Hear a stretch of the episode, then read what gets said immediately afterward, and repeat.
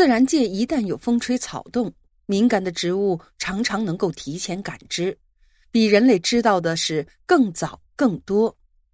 比如天气预报，电视台每天七点半的天气预报播的是一周的天气，可是如果让某些树木来接手天气预报员的工作，他们可能会把一年的天气情况都告诉你。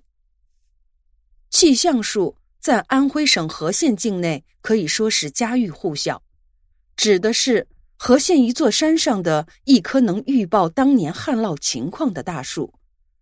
不仅当地人对这棵奇妙的大树好奇不已，就连植物学家也对它有着浓厚的兴趣。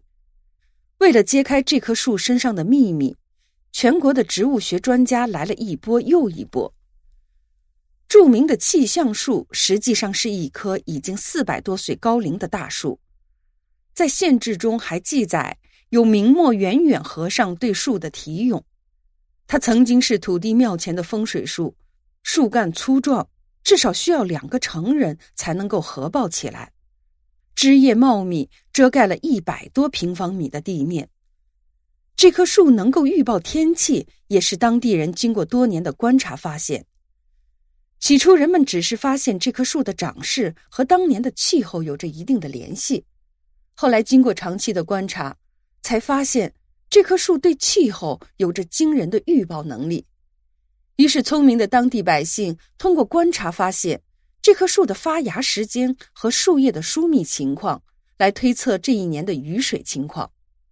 例如，谷雨是象征植物复苏的节气，如果树在谷雨前发芽，树芽密集，树叶茂密，这一年雨水就多，可能还会出现洪水。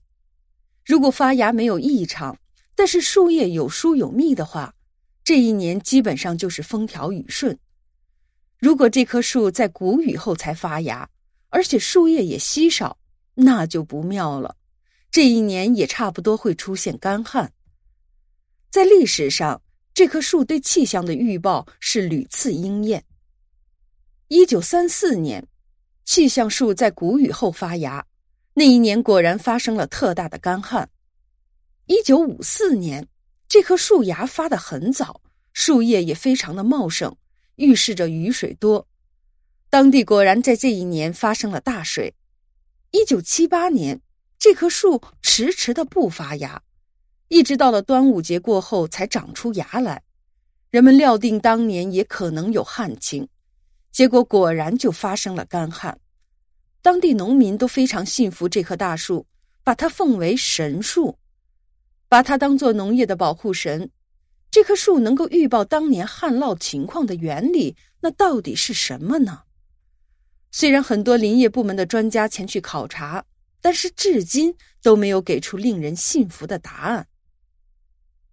在浙江省余姚市大兰镇某村的西边，生长着一棵大檀树，这棵树的树龄已经超过了两百年，枝干十分的粗老。虽然其貌不扬，但是他当天气预报员却是尽职尽责，准确率是非常的高。他有两个神奇之处：第一是不到下雨前坚决不发芽，它就像提前掐算好当地第一次下雨的时间一样，往往在下大雨前几天开始抽出新芽，抽芽最早在四月，最晚到八月。而且抽芽的快慢程度和当年降水的多少是一致。当地人根据这棵树的发芽时间，成功的推测了当地当年的第一次大雨时间。每年它发芽之后，当地就会降下第一场大雨。但如果它这年的前几个月一直不发芽，那么这段时间肯定不会有大的降雨出现。第二个神奇之处是。它能预报农业的收成。这棵树每年到了叶子茂盛时，就会长出毛豆状的小果实。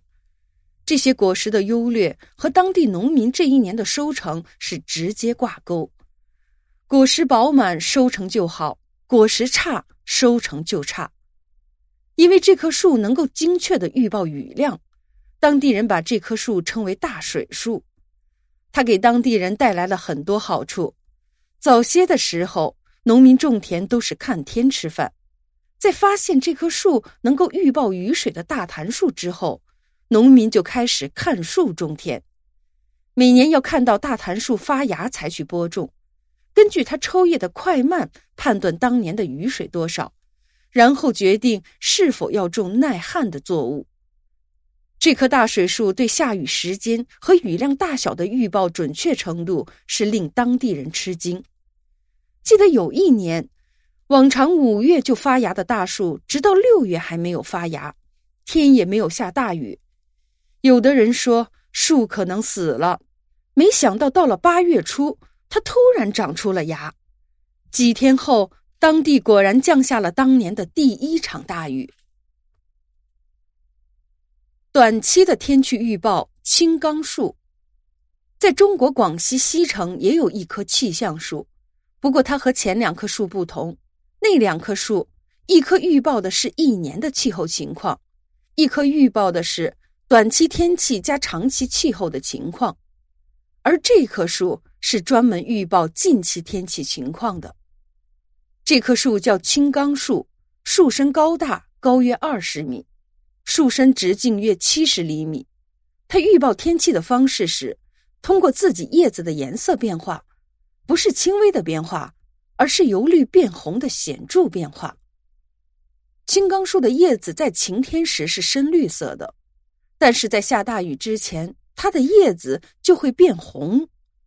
雨过天晴后，叶子又会变成深绿色，而且叶片红色深浅可以用来推测降雨量的多少。颜色愈红，降水愈多。在大自然中，一些树对生态环境的变化特别的敏感。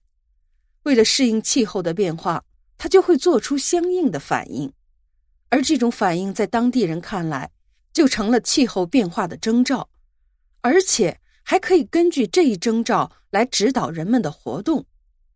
这样看来，气象树对人类的帮助也是非常大的。